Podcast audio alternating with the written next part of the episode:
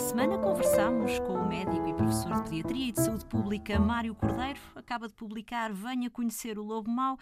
Mário, neste livro ainda não se fala da pandemia, mas a pandemia, pandemia veio certamente alterar aqui algumas variáveis neste jogo do amor e dos afetos.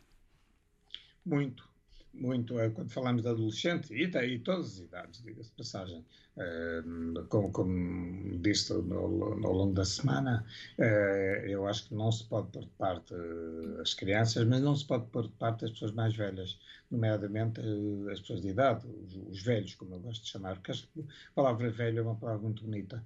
e, e então, por exemplo, as pessoas que estão nos lares, a sua sexualidade também se transmite através do toque, ou sobretudo isso, e do olfato, e não poderem estar com as pessoas que amam e não poderem estar com as pessoas, até muitas vezes, uh, que são as suas companheiras, porque estão noutros lares, como às vezes acontece, é confrangedor e é uma coisa que tem que ser olhada pela sociedade, independentemente da pandemia, mas muito pior agora.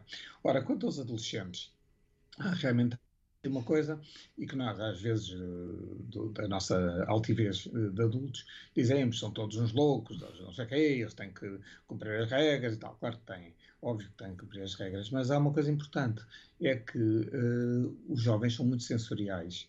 São pessoas, ou estão numa fase da vida, tal e qual no início da vida, que uh, têm que cheirar, têm que tocar, eh, mais quase às vezes do que o audiovisual. Eles habituaram-se ao mundo audiovisual, mas não os contenta quando, eh, por exemplo, querem estar com a pessoa amada. Uhum. Nós às crianças dizemos, ó oh, Zezinho, uh, cuidado, não faças isso, porque vê-se com os olhos, não se vê com as mãos.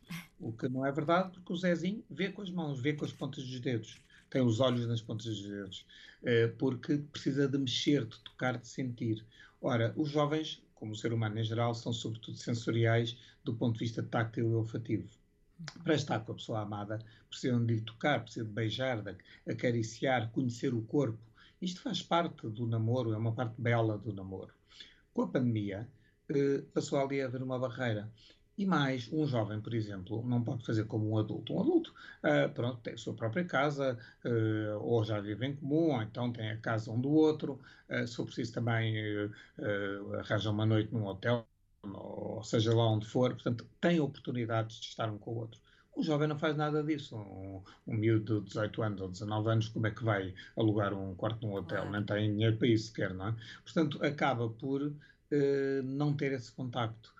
Tinham na escola, nos intervalos, no namoro, no pós-escola. Agora também não pode, não é? Exato. Porque, e muito bem, não estou a discutir, não, não sou negacionista.